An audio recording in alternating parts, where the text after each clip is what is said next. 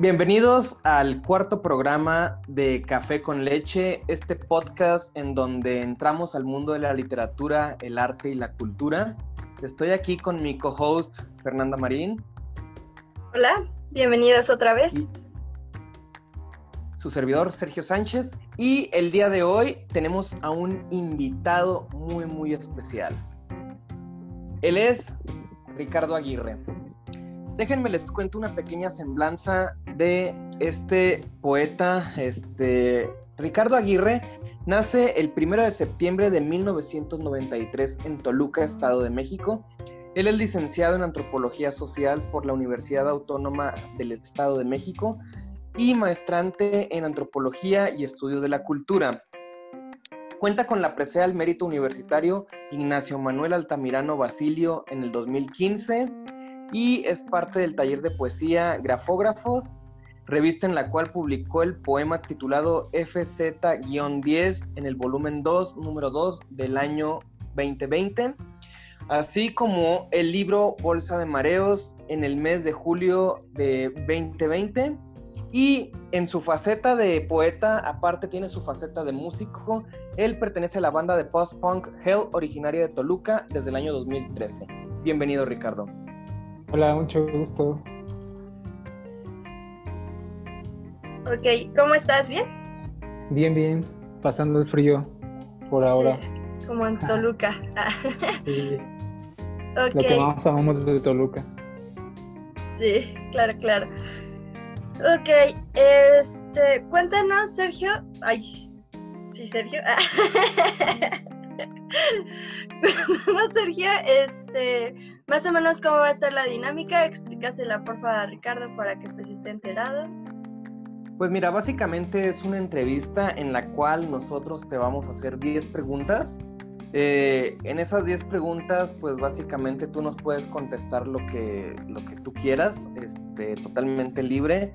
Eh, y sobre todo, cada quien te va a estar haciendo una pregunta. Fernando te va a hacer una pregunta, yo te voy a hacer una pregunta, este, y así nos vamos a estar turnando. Y si al final nos queda tiempo, haremos una dinámica sorpresa. Ok, Ok. me parece perfecto. Bueno, nuestra primera pregunta, eh, bueno, nosotros como somos muy chismosos, nos gustaría saber, por ejemplo, cómo llegaste a escribir poesía y cómo llegaste al taller de grafógrafos. Bueno, eso fue como raro en muchos sentidos, porque mucho antes de que, bueno, como que empezara como el proyecto de la revista, uno de mis amigos de, pues como toda esta onda como del punk y de la música, ya, pues, eh, bueno, él es escritor y tiene una faceta poeta también, que es Alonso Guzmán, y en algún momento me regaló uno de sus textos que se llama A los geranios y la nieve, y a partir de ese texto como que yo dije, órale, ¿no? Está bien chido lo que trata como de expresar de la ciudad. Y luego ya, este, pues comencé a leerlo a él, conocí a Cecilia Juárez y a Sergio Ernesto Ríos, mucho antes, leí mucho antes de conocerlo. Y eh, un día hicieron una presentación del primer número de la revista de grafógrafos en la Facultad de Antropología y me invitó una compañera de generación y que ahora es profesora, Paola, y me dijo, oye, ¿no quieres reseñar este el poemario de, bueno, el poema, perdón, dicho de Alonso Guzmán ahora que es la presentación de Grafógrafos? Y le dije, oh, sí, está bien. Y entonces pues, yo había leído ese poema, ¿no? Se llama Una herida cubierta de madre. Entonces yo hice como todo un escrito así, pues de lo que hoy me refería como poema. Aparte el poema habla de su hermano, entonces pues su hermano es muy, fue muy amigo mío, ¿no? Eh, y pues como que traté de escribir sobre eso y lo presenté ese día eh, en la facultad. Y Sergio me dijo, oye, ¿no te gustaría ir al taller? El taller ya lleva este, pues más o menos eh, casi medio año, ¿no? Y yo le dije, oh, sí, estaría bien, pero lo postergué, ¿no? Así como, pues tenía algunas cosas que hacer y como que tenía miedo como de ir y leer lo que estaba escribiendo, no sé, como todas esas cosas como las que te enfrentas, ¿no? Como yo no tengo la formación en letras, pues pensaba como que tenía esa traba. Y yo decía, no, pues ¿cómo voy a escribir de algo que yo pues, no tengo como conocimiento? O nunca he tenido como un acercamiento en cuestión como mucho más formal, ¿no? Y luego ya un día recuerdo que un amigo que falleció justo en esta pandemia me dijo, oye, hay que ir al seminario, digo, hay que ir al taller de este. de, poesía, ¿no? Y le dije, va. Entonces llegué yo y él no llegó. Entonces yo ya empecé a ir desde, desde ese momento, ¿no? Y me gustó mucho luego, luego la dinámica porque en ese entonces yo no llevé, pues la primera vez yo no llevé un escrito, pero se leía un autor, se conocía como su obra, lo que él había hecho, desde dónde había escrito, los años, las obras, y luego después de eso se hacía un ejercicio, ¿no? O se llevaba un ejercicio de la sesión anterior, se leía el ejercicio y todo retroalimentaba, ¿no? No solamente quien guía el taller, que es Sergio, sino todos los compañeros retroalimentaban pues lo que habían escrito los demás compañeros y así. Entonces se me hacía como súper buena onda porque pues en otros intentos que yo tuve como ir a otros talleres o a otros espacios, luego luego tenía ese detalle como de no, no sabes escribir, ¿no? O sea, mejor dedícate a otra cosa. O no sé, como que había cosas como muy pues como esquemáticas, ¿no? Como binarias, no sé, como de no sabes o sí sabes. Entonces, acá era como abierto, ¿no? sé, como de tienes la posibilidad de poder escribir y de poder como tallerear, ¿no? De eso, de eso se trata. Entonces empezó a llamar la atención y así fue como pues llegué al, al taller en sí. Bueno, es una historia muy buena y justamente mi pregunta va relacionada en ese sentido. Después de que entraste al taller, ¿cómo fue que decidiste ahora sí ya entrar de lleno a la poesía? Me imagino que fue después del taller.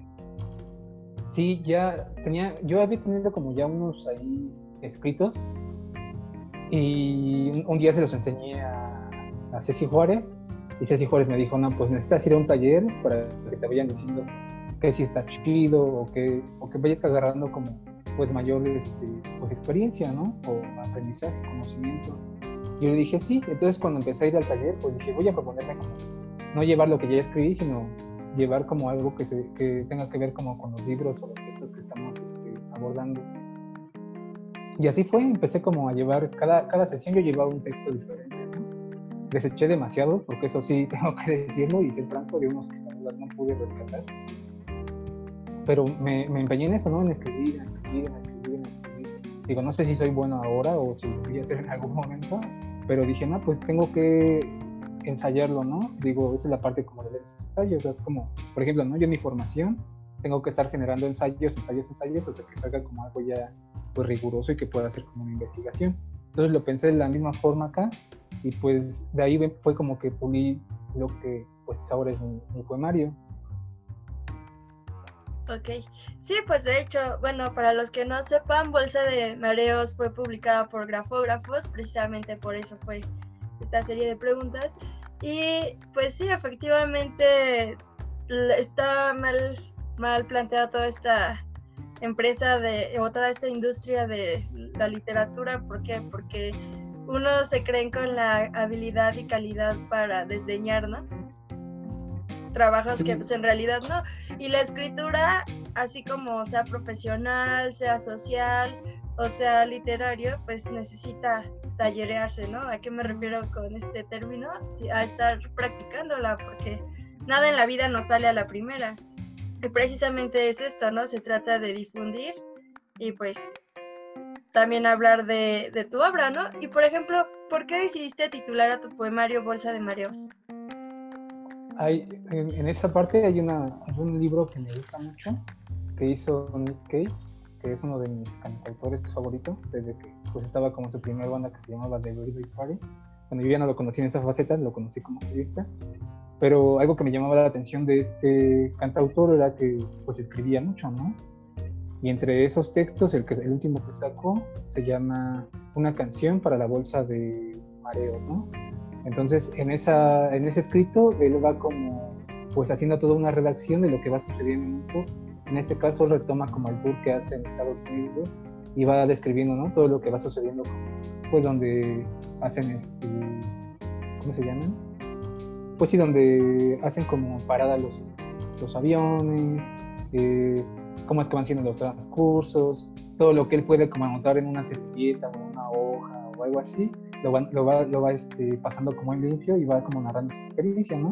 En ese como momento él va teniendo como eh, flashback o lo que nosotros denominamos como impronta, ¿no? Va regresando como parte de su niñez, va regresando como parte de su adolescencia o hasta esa adulta. Y entonces yo decía, oye, eso está súper chido, ¿no? Porque no solamente está hablando como presente, sino que tiene ese como regreso, ¿no? Y la mayoría eh, de los textos que yo había como leído en algún punto, muy difícilmente a veces tienen como ese regreso, ¿no? Describen como el presente, pero no tienen como esa parte como decir, oye, atrás de eso, pues había esto, o, o, o, sucedió aquello, ¿no? No sé. Entonces como que a mí me llamó la atención cómo es que jugaba como con el tiempo y con los escenarios. Y dije, bueno, eh, si yo hago como algo similar, pues aporto demasiadas personas y demasiados como escenarios, pues creo que también es una bolsa de mareos, ¿no? Y así fue como decidí titularlo, porque acá otra cosa curiosa también es que en los vuelos pues te dan una bolsa por si pues llegas como a tener un mareo y eso, pues vomitas, ¿no? Y en este caso, eh, Nick Cave hacía los escritos en las bolsas, ¿no? Y si uno revisa el texto, va poniendo como la imagen de la bolsa y cómo hizo como el escrito, ¿no? De lo que se le vino como la, a partir como de cierta, este, cierto cambio de estaciones o ciertos sucesos que van como pasando en el avión o en la gira. Entonces como que yo dije, ah, pues, voy a hacer un ejercicio parecido o similar, ¿no? Claro. Sí, de hecho sí se nota el viaje, por ejemplo, ¿no? El recorrido que haces como modo de viaje. Y, y es algo como que siempre tengo como presente porque no sé, hay veces que escucho música y luego, luego me remito como al momento en el que la escuché por primera vez, ¿no? O si hubo un suceso como muy peculiar que me marcó a mí cuando escuchaba como cierta canción. Por ejemplo, con la canción que yo abro el, el poemario, es una canción que a mí me gustaba demasiado en mi etapa de secundaria. Y cuando conozco a todos mis amigos de la, con la banda con la que estoy ahora, a todos nos gusta la misma banda y la misma canción, así como de la misma forma, ¿no? Entonces fue como de, órale, ¿no? Qué raro, o sea, como eh, seis años después o siete años después encuentras como un grupo de personas pues les gusta la misma música y la misma canción como, en particular. Entonces, eso creo que también me hacía como, pues, sentido, ¿no? Es decir, siempre estás como teniendo ese tipo como de regresiones. Por ejemplo, hay un autor en la, eh, en la cuestión como antropológica o filosófica, Mircea que habla de esto, ¿no? Como el mito del eterno retorno. Entonces siempre estás como regresando a, a, a, al principio o al final, ¿no? Entonces, o a tu lugar feliz. Exacto, ¿no? Entonces creo que para mí es una parte pues muy, muy chida porque pues rompes como con lo profano que puede ser el tiempo en algún punto, ¿no? Regresas como algo que es tan particular para ti que puedes denominar sagrado, ¿no? Entonces, ese es como el, sentido que yo le veo como a veces a los espacios o a los tiempos. Que justamente, de hecho, hay otra banda de rock mexicano pues, que todo el mundo conocemos llamada Fobia, que justamente en sus inicios, los primeros discos de Fobia, el, en particular el primero y el segundo, estuvieron muy influenciados con la literatura. Justamente como decía Fernanda, de un, un lugar feliz. Hay una canción de Fobia que se llama Un Mundo Feliz, en donde todos regresan a su mundo, a su mundo feliz, su, su lugar de, de que uno se siente su zona de confort. Claro, y por ejemplo, ¿no? A mí Fobia me gusta así mucho. El primer disco es así súper post, ¿no? Entonces, siempre teníamos también como, por ejemplo, muchos dicen, no, es que Fobia es súper una, una banda como muy comercial y bla, bla, bla, ¿no? Sobre todo para los puristas. Pero mis amigos y, yo siempre decíamos, no, es más, cuando estuvo acá en, en un evento, lo fuimos a ver todos, ¿no? Entonces, eso está como también chido como compartir pues ciertos gustos con, con quienes estás y aún mejor como plasmarlo, ¿no? Y justamente estuve leyendo tu poesía aparte de Bolsa de Mareos, que para mí es como un road trip este, musical, como haber estado de gira con una banda como si uno fuera un groupie. Pero también tienes otro tipo de poesía, este, que a mí me gustó mucho, que es, por ejemplo, la pregunta es, ¿cuál es el punto de inflexión entre tu poesía lo cotidiano, lo mundano y la poesía que tú haces? Pues trataría como de llevar lo que yo estoy viendo o lo que ven los otros con los que yo me relaciono a un punto en el que demuestras o, o tratas de hacer visible qué es lo que estamos como percibiendo desde otros espacios o desde otros lugares, ¿no? Es decir, cómo yo me estoy posicionando frente a la, a la realidad y la estoy haciendo como visible para el otro, ¿no? no sé, ese es como el ejercicio que yo siempre trataba de hacer.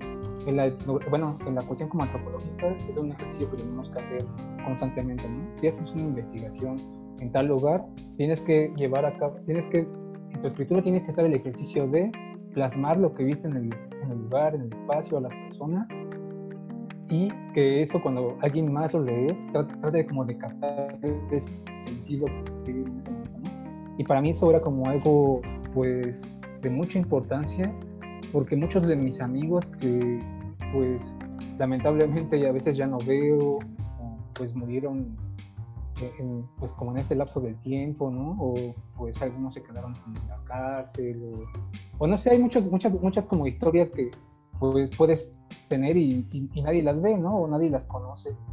Y entonces, para mí como que ese ejercicio también era una parte pues importante y peculiar porque hay un esquema como de la vida feliz, ¿no? O de la vida exitosa. Entonces, todo el mundo te habla sobre ese esquema, ¿no? Entonces, solamente puedes ser exitoso porque haces esto, ¿no?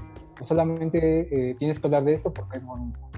O solamente puedes este, trabajar en esto porque eso es lo que deja. Entonces, yo decía, no es cierto, ¿no? La realidad tiene mucho más aristas o mucho más flancos y creo que eso tiene que ser visible, ¿no? Entonces, yo encuentro como ahí mi punto como de ¿no?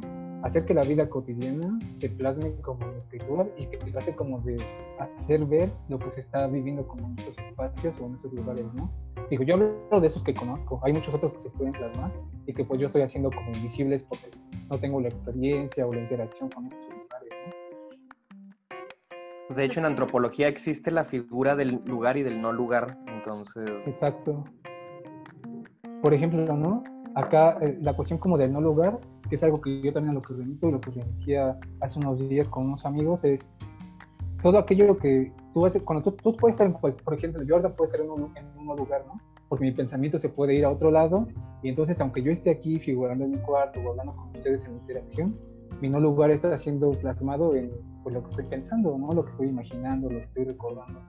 Y para mí la escritura ha sido como, pues eso, ¿no? Irme a los no lugares en los que yo puedo como pues, recordar o, o, o, viajar en el mismo tiempo en el espacio para pues como traer todos esos recuerdos, ¿no? memorias, no sé, palabras, ¿no? que a veces se quedan como muy marcadas ahí.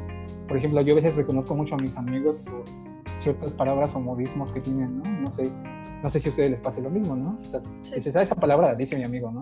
O esa canción la escucha mi amigo. O, o cuando se te pega, ¿no? Exacto. Entonces, todo eso es lo que, pues a veces también como que yo trato como de hacer en, el ejercicio, ¿no? Como de antropológico, vida cotidiana, música y pues lo que sería como ahora mi camino hacia la literatura. Ok, y ahorita que ya estás encaminándote, ¿no? Porque puede ser que es el inicio, por ejemplo, nos gustaría saber quiénes son tus escritores favoritos. Siempre hay un escritor que nos marca, ¿no? Por ejemplo, yo podría decir que el escritor que a mí me marca es Julio Verne, irónicamente. Fue el primer escritor que leí por mí, o sea, no realmente por la escuela, por mí. Entonces, y cuando lo veo, ¿no? Lo veo en mi tesis, entonces pienso, ¿por qué lo metí en mi tesis? claro. Entonces, ¿qué escritores consideras que son tus favoritos y que te hayan marcado? Yo creo que el primero, el primero así como que me descentró y que fue como un gusto peculiar y que encontré por accidente, sería Camus. O sea, para mí, Camus en su etapa como, pues, escritor filosófico, como... ¿De dramaturgo o como filósofo? No, como filósofo. Me dio como un golpe así, pues, como de, despertar, ¿no? No sé, por ejemplo, yo... Como, golpe de realidad. Ajá. Fue como leer, en aquella vez me acuerdo que compré una edición como muy rara del extranjero. Y entonces yo dije, órale, ¿no? O sea, yo también a veces pienso que hay cosas que, que yo estoy diciendo o que yo estoy viviendo y que la gente me dice, no, creo que es malo. O no, eso no se dice, o no sé, como que tienes como una sanción moral ahí, ¿no? Y eso fue luego, luego lo que me dio como un vuelco ahí, este, pues a lo que estaba como viviendo, ¿no? Y recuerdo que la parte en la que es juzgado más por como la cuestión como social que por lo que eh, pues en verdad como que hizo, no sé, o sea, que fueron sus decisiones, pues para mí fue igual así decir, es como que sí pasa, ¿no? O sea, tú vas viendo como en el contexto, si tú decides hacer una cosa y no la otra, lo primero que tienes es una sanción eh, moral, social, ¿no? Es decir, ay, ¿por qué hiciste eso? O ¿por qué dejaste de hacer aquello, ¿no? ¿Por qué te vistes así? Por ejemplo, yo siempre tuve ese, ese ahora no tengo como, pues ya una vestimenta muy, muy, muy radical, ¿no? Pero en ese tiempo pues yo una vesta, ¿no? Este, pues no sé, como todo este, esto que pues no se permite, ¿no? Sobre todo si vienes como de una familia muy tradicional, ¿no? Que así como de, ay, ponerse aretes es de mujer, o pararte el pelo es como de loco, ¿no? Entonces, como que hacer esa lectura de Camus en ese momento fue como de, bueno, sí, es verdad, ¿no? Tienes más sanciones sociales y morales que pues por ti mismo, ¿no? De acuerdo a como lo que decides o lo, o lo que no decides hacer. Y a veces las, las reglas morales pesan muchísimo más que las reglas este, escritas o las reglas convencionales. Claro. Y eso es algo que después cuando ya, eh, ya comencé como mi lectura como de antropólogos clásicos en la formación, dije, eso es verdad, ¿no? Porque la mayoría se va como lo que tú mencionabas, ¿no? Como a cuestiones legales, como a cuestiones constitucionales, pero lo que, verdad, lo que de verdad rige la vida social y cotidiana, pues son las normatividades tradicionales, ¿no? Es decir, lo social y lo moral. Y sobre todo acá, ¿no? Nuestro país es, eh, pues, doblemente religioso, ¿no? Tiene una religiosidad popular que está mezclada como de un catolicismo ortodoxo y una cuestión como meramente, pues, eh, de sincretismos ahí medio culturales, ¿no? Es decir, como... Autóctonos. Exactamente, ¿no? Toda la ritualidad, pues, autóctona. Entonces, yo dije, no, sí, creo que llegué al lugar donde tenía que estar. o eso creo, ¿no? claro, claro. Y justamente, este, tienes muchas influencias musicales y influencias literarias. Me gustaría saber cómo fue que en, antes de ser poeta empezaste a, tu carrera como músico. Mm, Cuando yo desde bien, bien, bien pequeño, para eso, cuando yo tenía como entre unos 4 o 5 años, uno de mis tíos, hermanos de, de, de mi mamá, yo crecí con mi mamá totalmente, eh, pues era, era como súper adicto al rock, ¿no? Entonces era así como, pues escuchar hard rock, heavy metal, este, no sé, rock clásico, ¿no? A mi tío no le gusta mucho el black metal y eso, a mí sí me gusta, pero en ese entonces él me empezó como a enseñar música y recuerdo mucho, mucho, mucho, tenía cuatro años, yo en ese entonces, mi tío me regaló una playera de, de la gira de Kiss, del Psycho Circus, fue. Y entonces cuando regresó del concierto me dijo, mira, ¿qué te traje, no? Y era una, una playerita para niño, ¿no? O sea, de, de Kiss. Y pues yo bien emocionado, ¿no? Porque traía mi playera. Entonces me voy a la primaria yo con mi playera de Kiss porque solo había un día a la semana que podía ir como de, de ropa, este, no formal, ¿no? Se le decía. Y entonces ya yo llego con mi playerita de Kiss y apenas iba entrando a la escuela y recuerdo así, así a la maestra, ¿no? Ven a la dirección, pum, ¿no? Siéntate. No, es que no puedes traer eso, ¿no? Y yo así de, wow. O sea, yo bien chiquito, ¿no? Así súper asustado, así como de, ¿por qué? No, es que eso es del diablo y así, ¿no? Eso como un buen de cosas. Mi mamá, obviamente, mi mamá siempre ha sido muy de mind y mi mamá fue así como, pues no la lleves ahí, la puedes utilizar acá en una casita, pero pues a la escuela no. Pero desde ahí también surge como su radicalidad, ¿no? Le dije, pero ¿por qué no la puedo llevar, no? Entonces de vez en cuando me la llevaba ahí como a escondidas y otra vez, ¿no? Tenía como pues, el citatorio para mi mamá y entonces como que ahí te empieza también a formar como, pues tal vez lo que puede ser tu interés en algún momento ya cuando pues, creces, ¿no?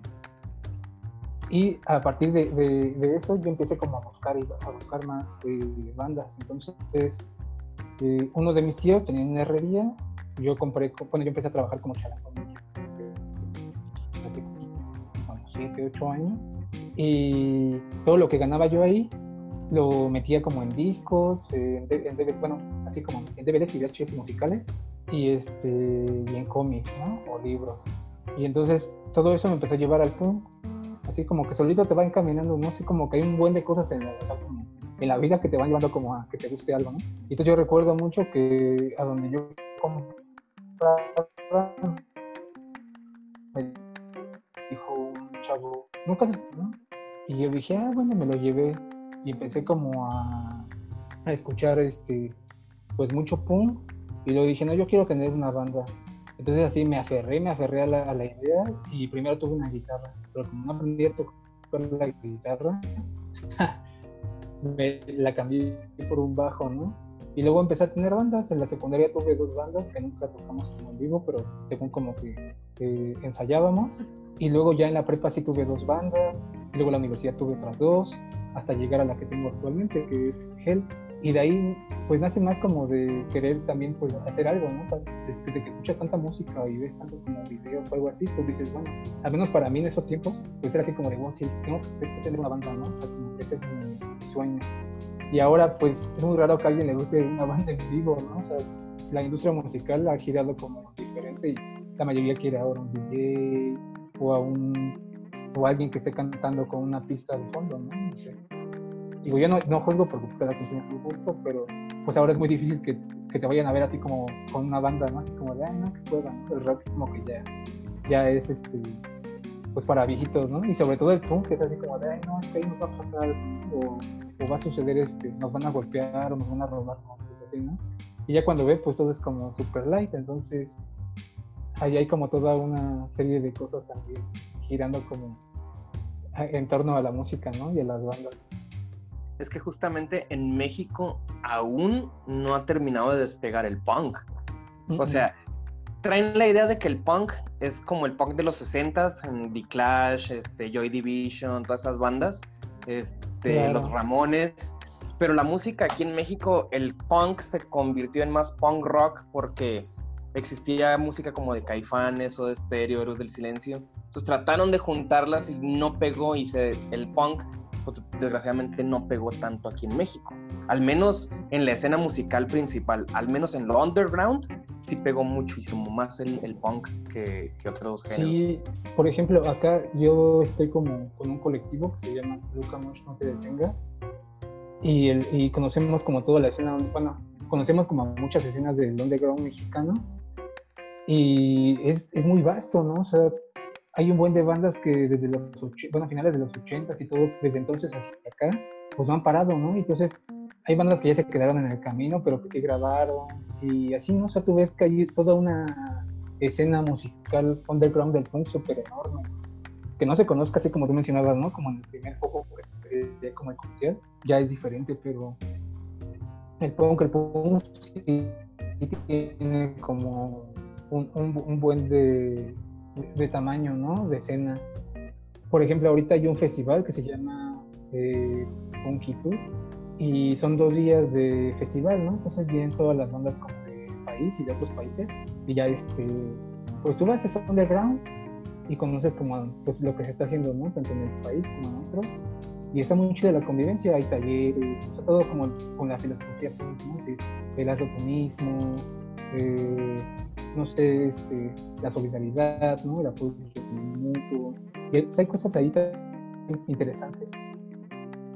Claro, pero yo creo que también es cuestión de modas, ¿no? Porque, por ejemplo, yo recuerdo que igual cuando iba en la secundaria, digo, tú y yo tenemos la misma edad, ¿no? Cuando iba en la secundaria, mis hermanos querían tocar, querían una banda de punk. ¿Por qué? Precisamente porque recuerdo mucho que en mi casa se oía mucho a The Doors, a Nirvana, a todas estas bandas, a los Ramones. Entonces, a final de cuentas, pues digo, no despegó en vano Panda, ¿no? Porque pues era una, como dicen, una mala imitación del rock y del punk. Pero a final de cuentas fue una cuestión de moda, por así llamarlo en esa época, y que pudo haber tenido una afluencia mayor pero no se siguió por esa línea. Desafortunadamente creo que en este país falta muchísima difusión para todo, ¿no? Tanto para el punk que está mal ubicado, y al igual que la literatura, ¿no? O sea, están infravalorados. Entonces, pues a final de cuentas, creo que todavía le queda un largo camino al punk, así como en la literatura.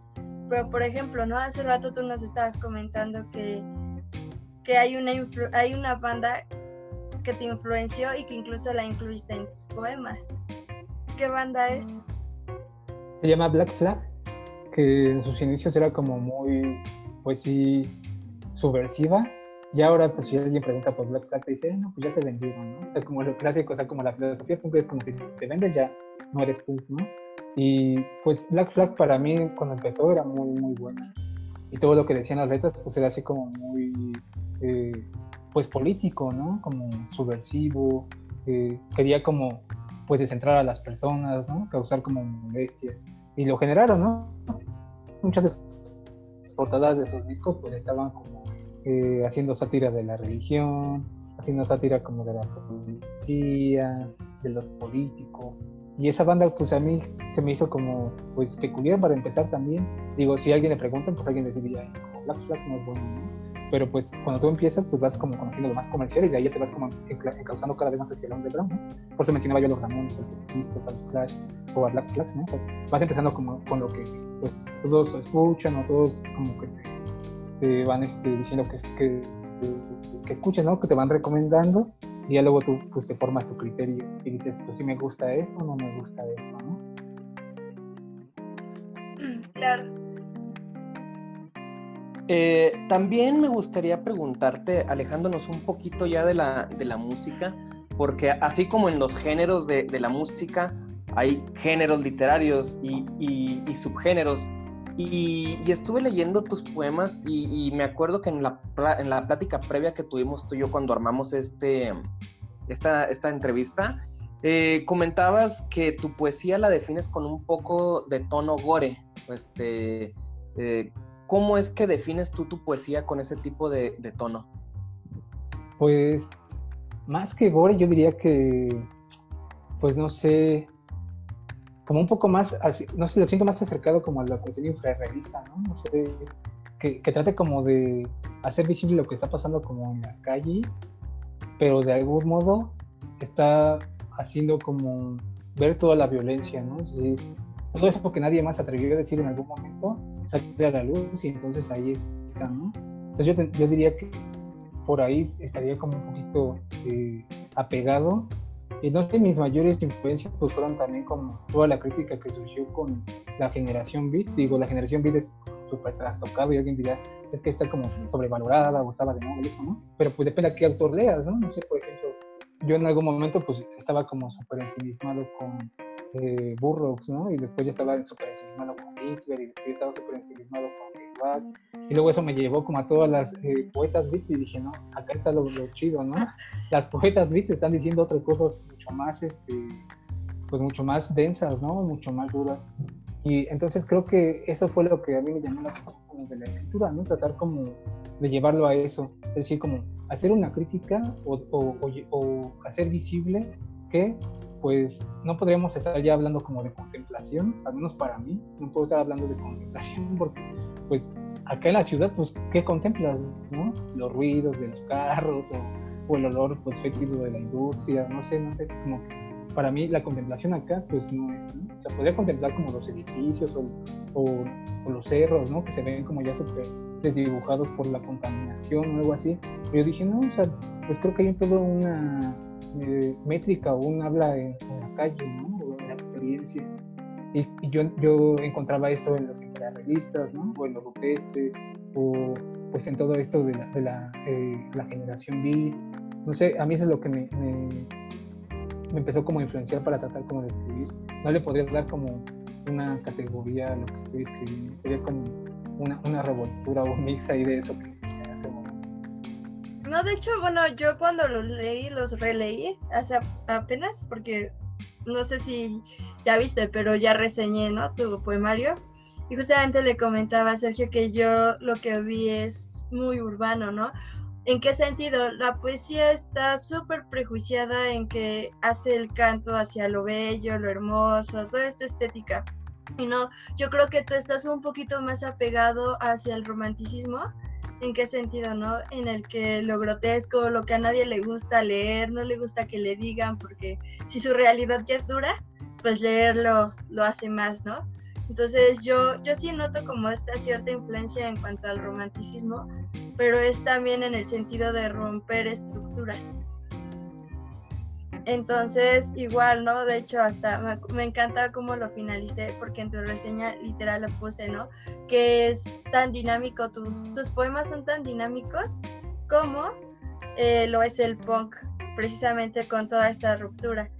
Y bueno, ya, ya que volví, ¿no? Por ejemplo, tú nos habías comentado también que componías.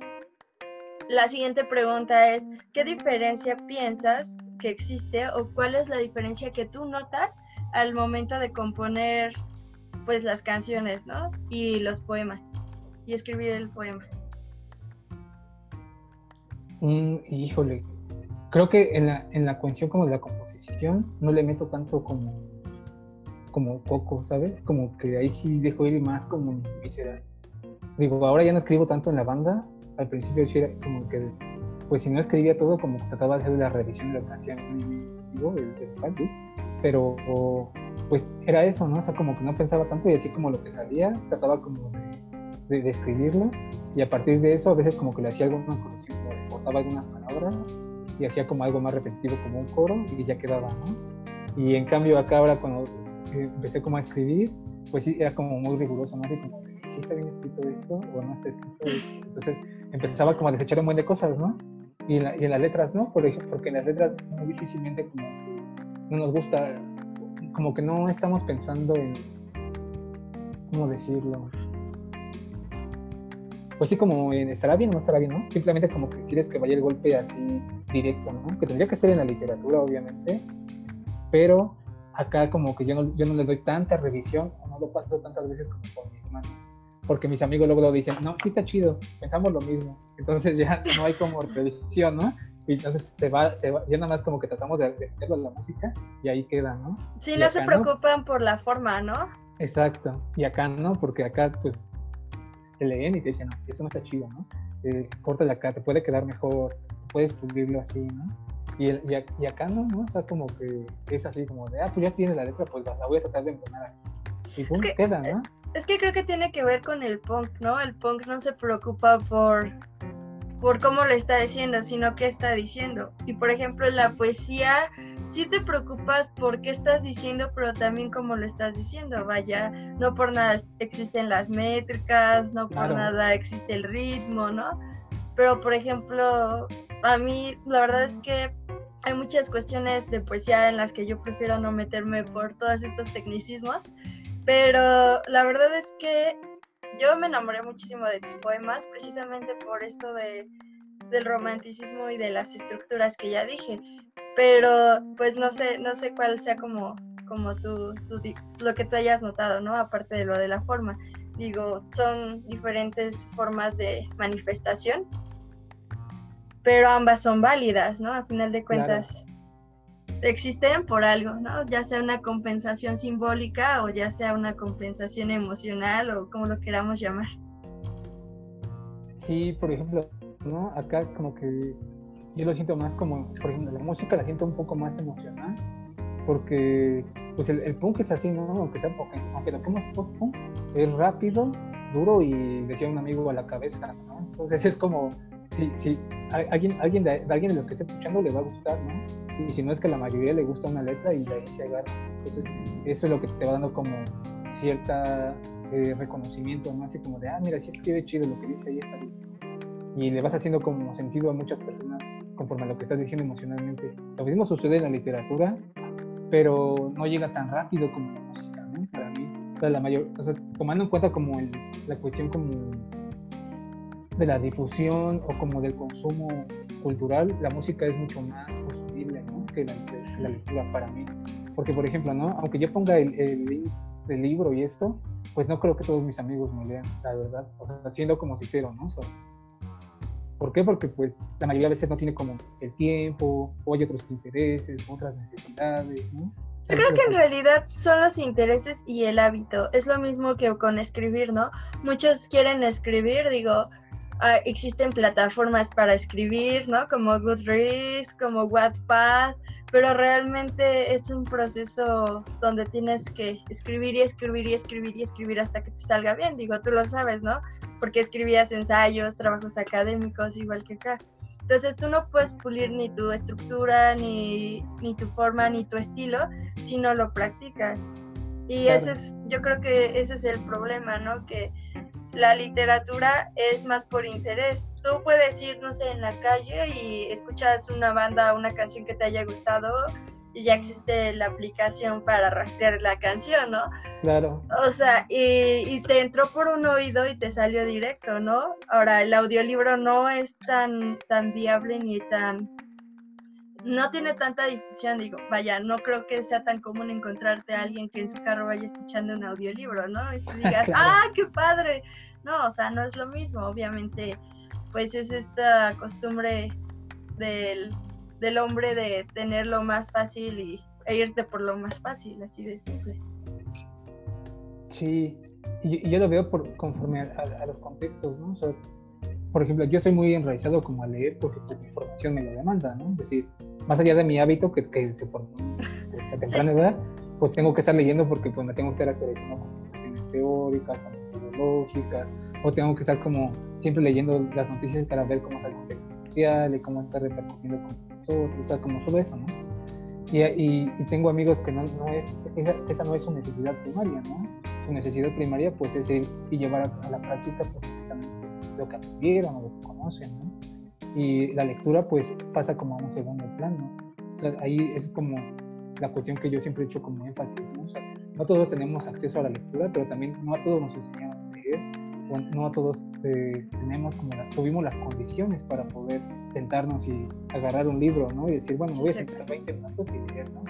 Por ejemplo, yo en el último poema hablo de muchos de mis amigos a los cuales pues no tuvieron pues, acceso a eso, ¿no? Es decir, se les negó a partir de sus condiciones sociales, pues el poder acceder a, a una educación de media superior y, superior, pues ya era casi o sea, milagroso, ¿no? Que llegaran a, la universidad. ¿Por qué? Pues porque el, el, contexto siempre los estaba condicionando a trabajas o trabajas, ¿no? Porque si no, pues no vives, no comes, no duermes, no nada, ¿no? Y en cambio, pues yo acá, pues sí tenía una cosa como de privilegio, ¿no? Mi mamá, pues en ese entonces, pues siempre ha tenido como, es educadora, entonces yo siempre tuve como pues las condiciones económicas y sociales para poder leer, ¿no? Había otras condiciones como del contexto que tal vez no me lo, no, no me lo permitían, pero siempre tenía como un espacio, ¿no? Para poderme sentar o irme a un rincón y decir, bueno, voy a leer. Y supongo que eso sigue sucediendo porque por más acceso que tengamos a PDFs, a bibliotecas en línea, a un buen de programas, ¿no? Tú mencionabas el audiolibro o algo así, pues la necesidad no es esa, ¿no? Y las condiciones son otras. Y por ejemplo, ¿no? O sea, ahora que hablamos de o sea, si, yo le pregunto a muchos de mis amigos, oigan, ¿han leído esto, esto, esto? Van a decir, pues no, o sea, yo veo Netflix, ¿no? ¿Por qué? Porque pues estoy acostumbrado a que pues me creen como los escenarios, ¿no? O que me den como pues lo que ya está como basificado, o todo ese tipo de cosas, no sé. Ahí también han jugado un papel muy interesante los medios de comunicación, ¿no? O no sé qué, percepción, tengan ustedes. Al menos yo tengo esa por ahora, ¿no? No, pero es que es precisamente lo que tú dices, o sea, son contextos sociales que afectan, ¿no? Y, es cierto, o sea, es parte, por ejemplo, de lo que decíamos, ¿no? De, de, tanto el PON como la literatura están infravaloradas. ¿En qué sentido? En el sentido en el que se tiene el prejuicio vano de decir que la literatura es por ocio. Claro. Pero, por, ejemplo, ¿no? Tú, tuviste el acercamiento por tu mamá porque es educadora. O sea, ella te decía, ¿no? No me imagino, ponte a leer o lee esto o mira, te traje esto, ¿no?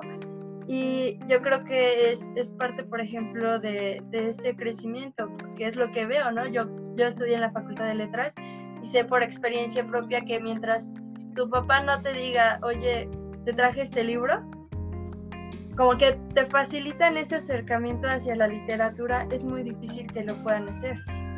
Claro. Y claro, ¿no? O sea, estábamos en una situación de privilegio, ¿en qué sentido? En el que pues, tenemos casa, tenemos luz, tenemos internet, ¿no? La, la, educación básica entró en crisis en la cuarentena precisamente por todas estas situaciones sociales en las que te das cuenta que el 70% de tus niños de educación básica no tienen acceso a internet, ¿no?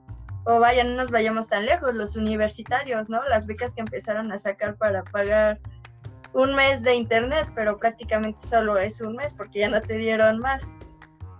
Entonces, este tipo de cuestiones claramente sí afectan y claramente pues es muy triste, pero de ahí surge nuestra labor, ¿no? De encargarte de, de difundir la literatura, de difundir que realmente nada es malo, simplemente es como una compensación, digamos, simbólica, ¿no? Claramente, si tú no te vas a dedicar a la literatura, es, lo podrías ver como ocio o como para escapar de tu realidad.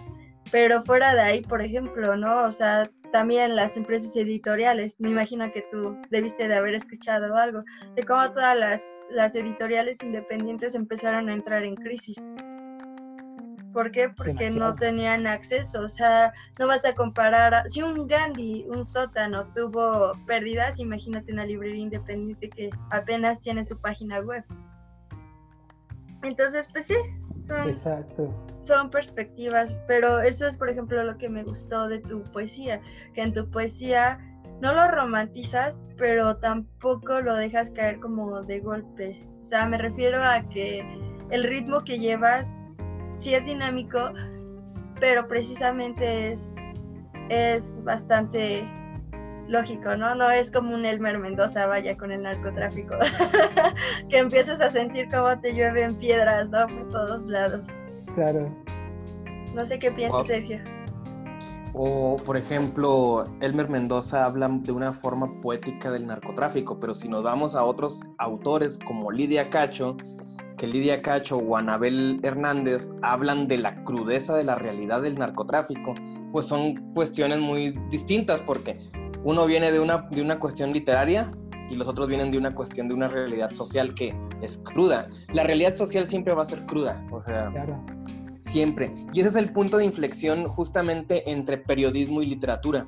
El periodismo siempre va a ser objetivo y la literatura va a tratar de suavizar esa objetividad haciéndola subjetiva. Pero llegan en el momento en el que se unen las dos y se contraponen. Pero nunca van a dejar de, de ser simbióticas ninguna de las dos la objetividad siempre va a estar aunada a la subjetividad y viceversa, porque pues todo lo, todo lo que es objetivo pues también tiene su lado subjetivo. Pues es como el yin y el yang. Ajá, exactamente. Los dualismos. Lo diría en la, en la, epistemología, justamente cuando nos metemos ya a las cuestiones epistemológicas, este, ya vemos todo ese tipo de, de, de cuestiones este, sociales. Y justamente a mí lo que me gusta de ti es que estás metido entre los dos mundos, tanto de la música como de la literatura. Y ahorita decías que, que tu, el proceso de, creación literaria es muy distinto a la creación musical y lo hemos visto en años recientes. La música de ahora es una, con todo el respeto, es una basura la música actual. O sea, el reggaetón, la música de... Pues ponle que no tanto que la, la, salsa y la cumbia, pero pues ya la música ya no tiene un mensaje como la música regional, ¿no? Ajá, exactamente. La música antes no tenía ese mensaje claro. O sea, y volviendo al, a, la, a cómo los músicos y artistas escriben, y, y, y, como tú dijiste que te gustaba Fobia, vamos a poner el ejemplo de Fobia. Fobia en sus inicios justamente escribía canciones que tenían nombres muy absurdos o muy tontos a la gente, pero que tenían un contexto social. Hay que recordar, por ejemplo, el microbito, o sea, ¿quién se iba a imaginar que una canción que está hablando de un microbio iba a pegar? O otra como Dios bendiga a los gusanos. O sea, imagínate qué tanta clase de shock cultural para un país católico es esa frase, Dios bendiga a los gusanos. O sea, o sea, te impacta la primera vez que, que las escuchas. O la de, o la de puedo rascarme solo, o la de pudriendo, que justamente habla de esa putrefacción social que, que existe pero la, la, música de eso trata, o sea, refleja realidades.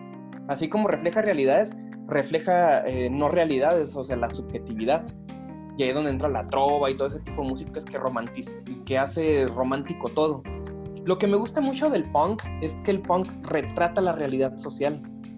Y justamente en la época de The Clash o de Los Ramones, ese tipo de música siempre fue censurada, siempre fue este, pues lo veían los anarquistas, música que querían este, de golpistas, que la gente pues intentaba censurar, intentaba demoler estructuras sociales.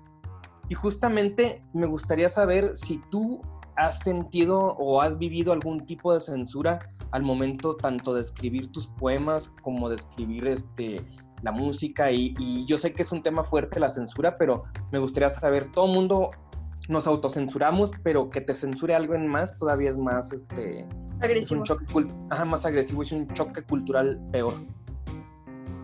En, la escritura uno, y eso está bien chido, eso también lo agradezco mucho del taller, ¿no? Porque como, como siempre estamos leyendo como autores contemporáneos, tengo que decir esa parte también, que hablan como de, de centrar como todos los lugares en cuanto a eh, pues lo que están percibiendo, lo que se está viviendo, recuerdo mucho cuando leímos el libro de Marrakech, nos habla todo, de, todo el contexto de una mujer, ¿no? Entonces, leerlo en el taller para mí fue como, ¡ay, qué chido! Aparte, en el taller encontré yo a una profesora mía de la secundaria, que era la única que nos incentivaba a, vayan a la, a la biblioteca y, y, agarren ese libro y así. De hecho, por ella conocí a José Agustín y así.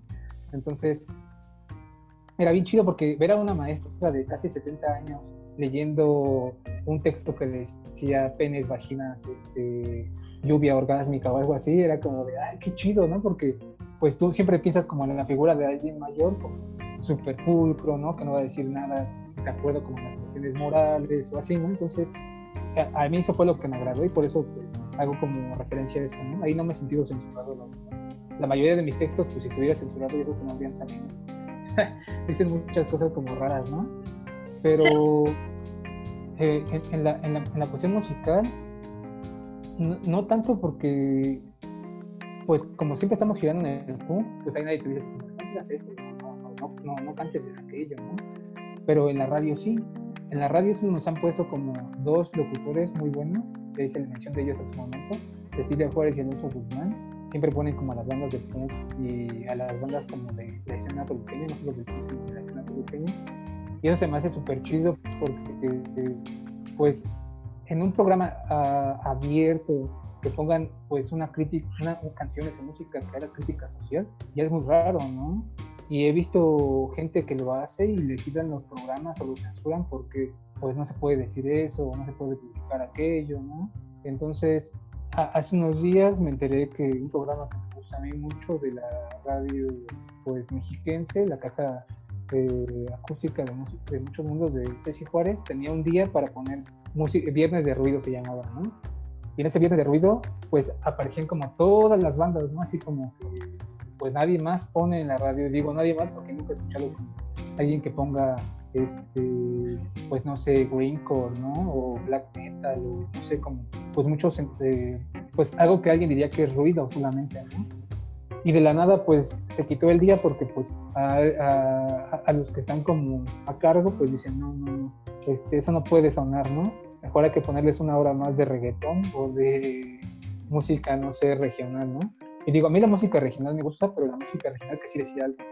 Por ejemplo, yo soy fan de los narcocorridos, pero los narcocorridos noventeros, porque decían algo. Como los Tigres del Norte. Exacto, ¿no? Por ejemplo, para mí Chalino Sánchez, yo crecí con Chalino Sánchez por mi bisabuela, ¿no? Y Chalino Sánchez siempre va narrando como historias, ¿no? Y esa parte me gusta mucho a mí porque pues me recuerda a mi infancia, ¿no? Como los viajes que siempre hacía como hacia el norte con mi abuela, con mi mamá, con mi, con mi bisabuela, ¿no? Entonces, para mí la música regional de esos años es muy, muy, muy bonita en ese sentido, ¿no? Porque estás diciendo como, pues, están narrando el contexto, ¿no? Pero si ahora tú escuchas esa música del 2010 o del 2005 para acá, pues no dice nada, ¿no? O sea, está cantándole a los cacahuates o cosas así, yo digo, bueno, qué chido a quien le gusta, ¿no? No, incluso pasa algo muy curioso con los narcocorridos. Yo me acuerdo que cuando entré a la carrera me, nos dijo un profesor, ¿ustedes creen que el narcocorrido es literatura? Y yo me acuerdo que la mayoría nos horrorizamos y dijimos, no, ¿cómo puede ser, no? Y, y, pasa algo muy curioso, incluso ya existe una devaluación en el narcocorrido actual. O sea, ya realmente no cuentan las historias ni los rumores de tales narcos, ¿no? En realidad ya, ya es tan banal, si acaso los mencionan, pero se van por las mujeres, por, no sé, por esta objetualización del alcohol, pero en realidad ya ni siquiera existe esta parte histórica o como antes, ¿no? Se conocían los, los cantares, las canciones tradicionales que te rememoraban algo entonces ya ni siquiera existe eso. Entonces, a final de cuentas, creo que estamos por una devaluación cultural, que es muy irónico, ¿no? Porque si tú te metes a Instagram vas a ver un montón de cuentas de booktubers. Y si tú te vas, por ejemplo, a otra parte de Instagram, te encuentras con chavos que suben puras canciones de reggaeton en sus historias, ¿no? o sea, ya esta pluriculturalidad que está llegando a la nada ya, ya está como llegando a un punto un tanto preocupante, ¿no? Porque estamos literalmente en el mundo de los extremos y de la inmediatez. Y, justamente como, como dice Fernanda, es que los, los narcocorridos de antes sí tenían una historia. Los de ahora es solo vengo en mi Cheyenne y voy a matar compas, pum, pum, pum, y se chingó. O sea, o vengo con las plebitas y vamos a, al delicioso, ese tipo de cosas. Y las letras de antes eran hasta poéticas. Aquí te voy a recitar una parte de mi canción favorita, que para mí es un, poema, el norcocorrido, que inicia, salieron de San Isidro, procedentes de Tijuana, traían las llantas del carro repletas de hierba mala. Eran Emilio Varela y Camelia la Tejana. O sea, siempre que piensas en narcocorridos, se te viene ese, ese pedazo, esa canción, porque es toda una institución. O sea, te dice tanto y te dice y no te dice nada a la vez. O sea, ¿cómo te ibas a imaginar que, Emilio Varela era un narcotraficante y, que Camelia era este, su amante y que lo iba a matar? O sea, hasta decían hierba mala en vez de decir marihuana, que es lo que dicen ahora. O sea, o sea, te daba ese sentido de suspicacia de que la, la, rola es mala, pero a la vez era de una forma poética, o sea, está hablando de narcotraficantes. Es que usan, usan eufemismos, o sea, los narcocorridos, porque tú sabes perfectamente bien, ¿no? La casa de, de los narcos también hacia el cantante que le pertenecía al otro bando. O sea, porque en los noventas fue el boom del narco, ¿no? O sea, fue cuando creció el narco. Yo me acuerdo que yo veía las noticias de Beltrán Leiva y decía, ¿quién es ese, no? Y ahora ya pienso, ah, no, sí está cañón. ya cuando sabías, sabes bien, ¿no? Pero tú creces en ese mundo. O sea, creces sabiendo que existe una familia llamada Beltrán Leiva, creces sabiendo todo este tipo de situaciones mundanas. Entonces, creo, creo que eso es lo que rescata tu, tu literatura y te aprodo porque no es tan fácil. O sea, no es fácil hablar del. ¿Cómo se llamaba el personaje? El hermano de. Ah, eso fue en tu poema. ¿Quién? El No, no, el hermano de. El que se subía al Uber. Sí, Pelish. Ah, sí, de Pelish. O sea, ¿por qué? Porque retrata el bajo mundo, ¿no?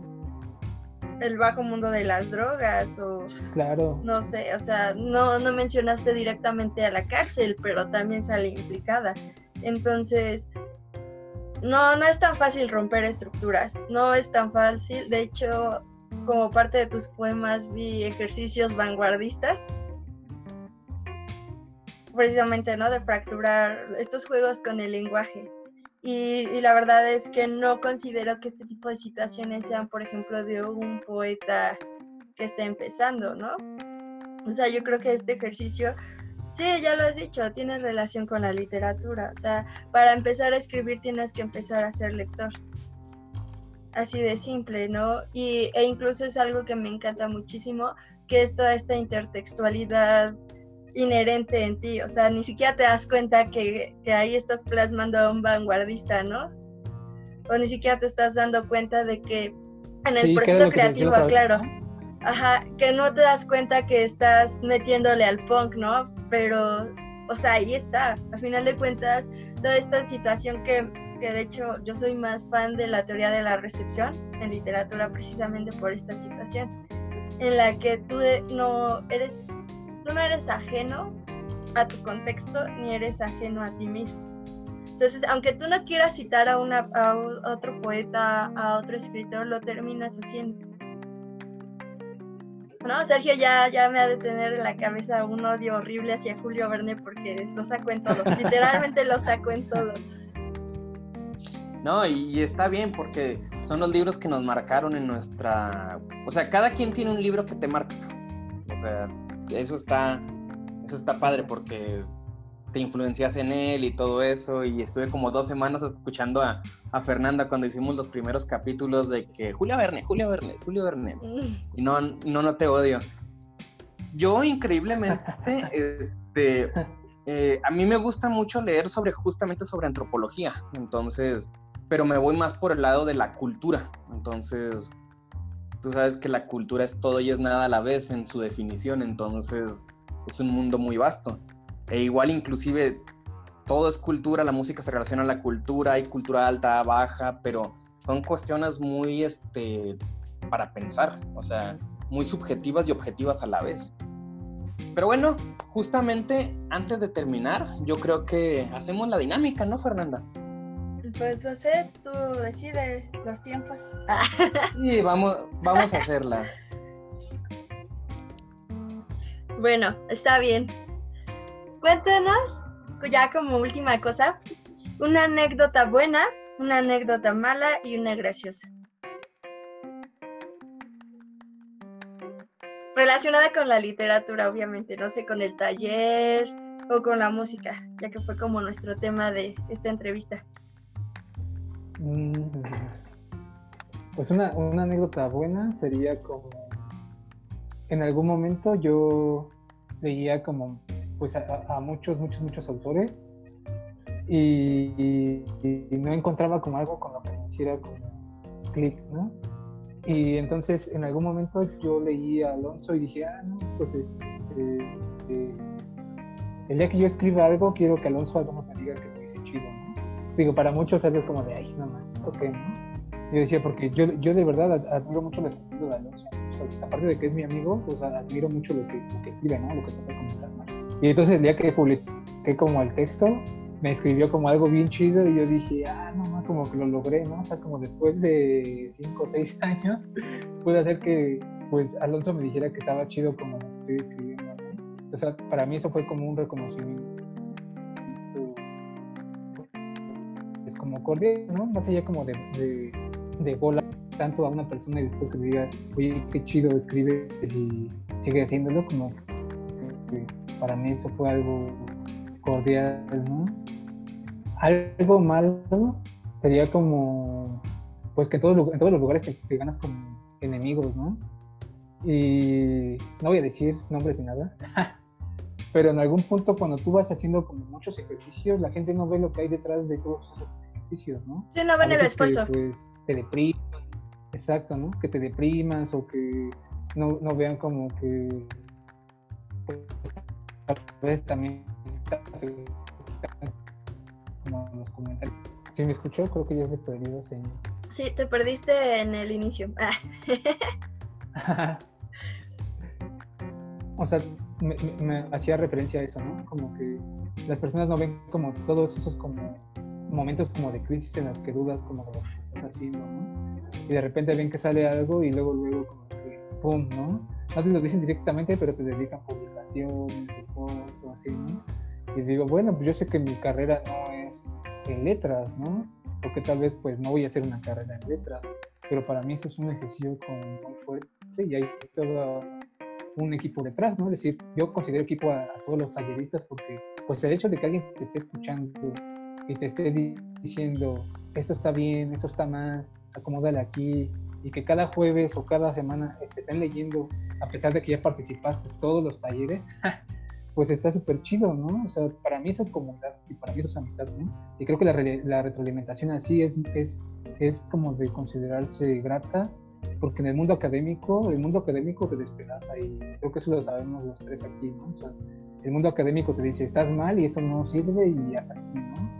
Y entonces hey, tú te quedas como en una crisis como creer que no estás haciendo las cosas bien, o no sé, como que rompes como con muchas cosas ahí, ¿no? Para mí la literatura en ese caso, o el ejercicio como de tallería, fue grato en ese punto, pero en lo no grato está eso, ¿no? Como ganarte como siempre enemigos o como personas que estén tirando ahí hate, ¿no? Yo digo, yo siento chido, ¿no? Cada que veo un logro de uno de mis compañeros o de mis amigos, sí. oye, qué chido, ¿no? Que lo lograron, que sabes que hay todo un detrás ahí, ¿no? No solamente llegas y avientas hate así como de, ay, no me parece chido. ¿no? Salen los envidiosos. Entonces, ¿Te cortaste? ¿Eh? ¿Ya salí? Sí. Ya, ya, ya regresaste. Esa sería como una experiencia mala. ¿Y cuál le faltaba? La graciosa. ¿Una graciosa? ¿Y esa cuál será? Pues la, vez, la primera vez que leí como lo que había escrito, en, justo en la presentación en la revista, en un momento me quedé sin voz, así, te lo juro. siempre expuesto, siempre, bueno, siempre he ido como a ponencias, siempre estoy acostumbrado a hablar por la cuestión como académica, ¿no? Todo lo tienes que exponer y tienes que debatir y dialogar. Pero justo en ese ejercicio que hicimos ahí, de presentar la revista, así, pum, me quedé sin voz, entonces en un rato como que me voltearon a ver si como, ¿por qué no habla, no? Y te juro que así, o sea, estaba nervioso, sentía como un buen como frío, ¿no? O sea, así la voz como que se me, como que me bajó un tono que nunca había tenido, o sea, fue como, ¿qué me está pasando, no? Pero eran los nervios como de leer algo que no tenía que ver con que estoy acostumbrado como a escribir, ¿no? Que sea académico o justo como la tecnología. Y lo mismo me pasaba como en las primeras tres sesiones de los talleres, ¿no? Cada que yo leía como mis poemas me trababa un montón, eh, me ponía nervioso, me sudaban demasiado las manos. Y después, ¿no? Como me sentí como, pues, en confianza y que todos me escuchaban y así, pues ya empecé a perder como ese miedo, ¿no? Pero sí, esas fueron como las partes graciosas, me acuerdo mucho de esa vez, ¿no? Que todos me volteaban a ver y yo no, no podía hablar, como de mí. Y a ver, dile a tu cuerpo que hable o que emita un sonido cuando tienes nervios, ¿no? Nunca me había pasado y en esta ocasión sí. Y es gracioso porque, pues digo, ¿no? Nunca paro de hablar a veces, esa vez no podía, pues, hacerlo, ¿no? Oye, y una última pregunta, es que me acaba de entrar, ¿no? La duda. ¿Por qué poesía y no cuento, no novela? Siempre me hizo más sentido la poesía. No, por ejemplo, ¿no? Eh, a mí, alguien que me gusta mucho y, pues como que siempre, siempre remito a él es Pessoa y Henry Michaud. Ambos para mí como que son muy, muy buenos, ¿no? No sé, cuando los leía siempre me encontraba como pues en la escritura, o como en las formas en las que pues, se trataba como de expresar ciertas cosas a través de sus opiniones. No sé, como que eso siempre me, me hizo ¿no? ahí este y cuando me acuerdo que la primera vez que leí pues haikus también me pasó lo mismo, ¿no? Decía, oye, los haikus ah. tienen eh, una, una parte como, como, como muy bella, ¿no? O sea, son cortos, breves y dicen demasiado, ¿no? Entonces, por ese lado me fui como con la parte pues poética y no del cuento de la narrativa, ¿no? Que me llama mucho la, la, atención, pero pues no sé, como que creo que soy más de este lado, como más de pues de expresar el sentido, ¿no? Digo, también se hace en el cuento o la cuestión como pues narrativa, pero no sé, para mí se me hace como más bello hacerlo en algo breve y que tenga como toda esa atmósfera, que te lleve como en diferentes momentos y pues no sé, como a diferentes espacios. Ok, bueno, no sé, Sergio, ¿quieres decir algo más o ya finalizamos? Yo creo que ha sido una entrevista muy, muy productiva, este, muy fructífera, sobre todo porque no eres un poeta convencional, o sea, como otros que, que romantizan todo el, el sentido de la poesía, sino que es una poesía que va directo al grano, o sea, muestra la realidad y que te da ese choque cultural al principio, pero después te adaptas, ya después de que la digieres, es como la literatura, como las películas, que lo tienes que ver más de dos veces para poderlo eh, entender, captar y digerir. Entonces, el ser humano siempre está tendido a que la primera no lo entiende, más los mexicanos. Entonces, claro. es una lectura que se tiene que leer, leer y releer otra tercera vez para poder entender. Entonces, de parte de nosotros, al menos queremos felicitarte por el, por el enorme trabajo que haces. Ah, porque, gracias, es un, muchas gracias. porque es un trabajo disruptivo, este, pero es un trabajo formal eh, que rompe los paradigmas de la, de la poesía tradicional, pero que, que está muy bien centrado, o sea, tienes futuro y todo y pues esperamos seguir viendo en algún futuro más obras tuyas. Este, em, y sobre todo nos gustaría saber dónde podemos encontrar este, tu trabajo. Pues por ejemplo, ¿no? Siempre que trato como de ensayar o de tallerear algo, pues lo, lo posteo en mi, en mi Facebook, ¿no? Yo parezco como Ricardo Aguirre en Facebook y igual de la misma forma en Instagram.